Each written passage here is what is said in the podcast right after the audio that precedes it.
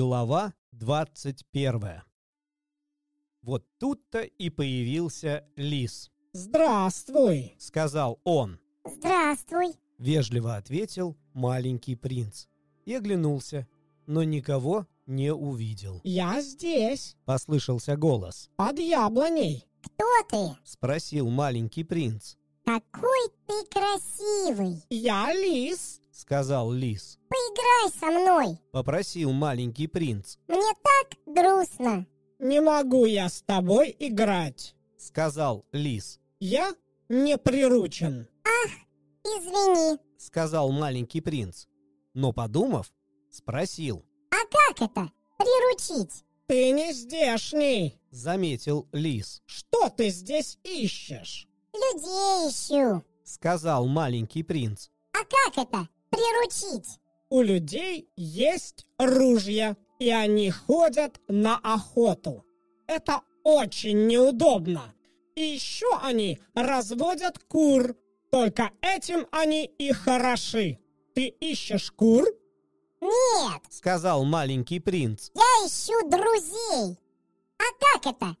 Приручить. Это давно забытое понятие. Объяснил лис. Оно означает создать узы. Узы. Вот именно. Сказал лис. Ты для меня пока всего лишь маленький мальчик. Точно такой же, как сто тысяч других мальчиков. И ты мне не нужен. И я тебе тоже не нужен. Я для тебя только лисица. Точно такая же, как сто тысяч других лисиц.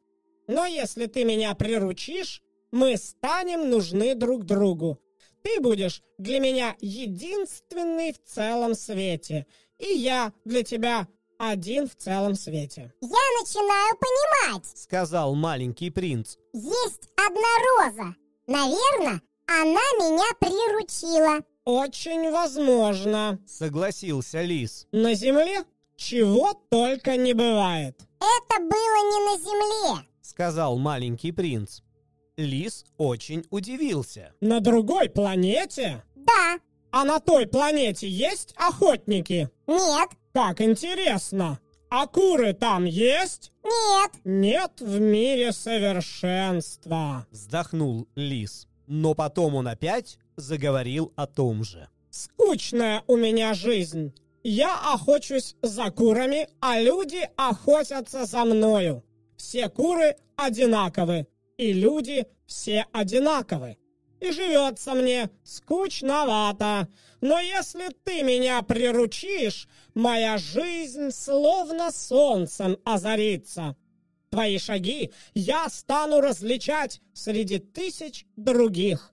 Заслышав людские шаги, я всегда убегаю и прячусь. Но твоя походка позовет меня точно музыка, и я выйду из своего убежища. И потом, смотри, видишь, вон там в полях зреет пшеница. Я не ем хлеба. Колосья мне не нужны. Пшеничные поля ни о чем мне не говорят. И это грустно. Но у тебя золотые волосы. И как чудесно будет, когда ты меня приручишь. Золотая пшеница станет напоминать мне тебя. И я полюблю шелест колосьев на ветру. Лис замолчал и долго смотрел на маленького принца. Потом сказал. Пожалуйста, приручи меня. Я бы рад, Ответил маленький принц. но у меня так мало времени. Мне еще надо найти друзей и узнать разные вещи. Узнать можно только те вещи, которые приручишь. Сказал лис. У людей уже не хватает времени что-либо узнавать. Они покупают вещи готовыми в магазинах. Но ведь нет таких магазинов, где торговали бы друзьями. И потому люди больше не имеют друзей. Если хочешь, чтобы у тебя был друг, приручи меня. А что для этого надо делать? Спросил маленький принц. Надо запастись терпением. Ответил лис. Сперва сядь вон там поодаль, на траву. Вот так. Я буду на тебя искоса поглядывать, а ты молчи. Слова только мешают понимать друг друга. Но с каждым днем садись немножко ближе. На завтра маленький принц вновь пришел на то же место. Лучше приходи всегда в один и тот же час. Попросил лис. Вот, например, если ты будешь приходить в 4 часа, я уже с трех часов почувствую себя счастливым. И чем ближе к назначенному часу, тем счастливее. В 4 часа я уже начну волноваться и тревожиться. Я узнаю цену счастью. А если ты приходишь всякий раз в другое время, я не знаю, к какому часу готовить свое сердце.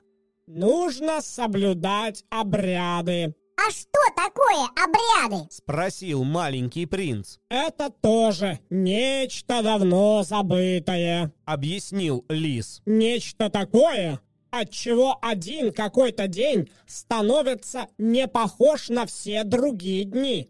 Один час на все другие часы. Вот, например, у моих охотников есть такой обряд.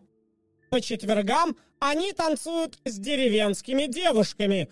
И какой же это чудесный день! Четверг. Я отправляюсь на прогулку и дохожу до самого виноградника. А если бы охотники танцевали, когда придется, все дни были бы одинаковы. И я никогда не знал бы отдыха. Так маленький принц приручил лиса. И вот настал час прощания. Я буду плакать о тебе. Вздохнул лис. Ты сам виноват. Сказал маленький принц. Я ведь не хотел, чтобы тебе было больно.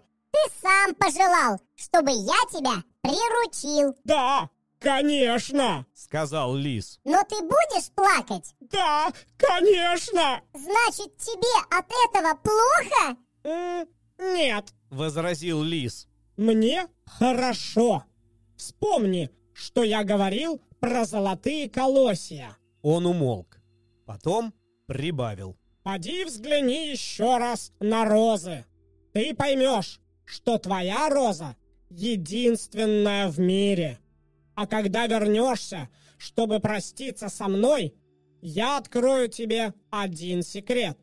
Это будет мой тебе подарок. Маленький принц пошел взглянуть на розы. Вы ничуть не похожи на мою розу. Сказал он им. Вы еще ничто. Никто вас не приручил. И вы никого не приручили. Таким был прежде мой лис. Он ничем не отличался от ста тысяч других лисиц. Но я с ним подружился, и теперь он единственный в целом свете. Розы очень смутились. Вы красивые, но пустые. Продолжал маленький принц. Ради вас не захочется умереть.